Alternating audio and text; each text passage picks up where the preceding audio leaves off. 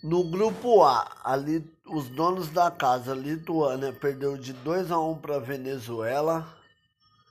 A Guatemala ganhou de 5 a 4 do Uzbequistão pelo grupo B. O Cazaquistão ganhou de 6 a 1 da Costa Rica no grupo A. E a Rússia ganhou de 9 a 0 pelo grupo B do Egito. Aí, jogos de hoje, dia 13.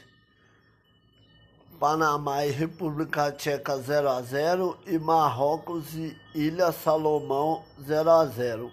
O Brasil joga às duas horas pelo horário de Brasília. Abraço. Compartilhem e deixem temas para os próximos.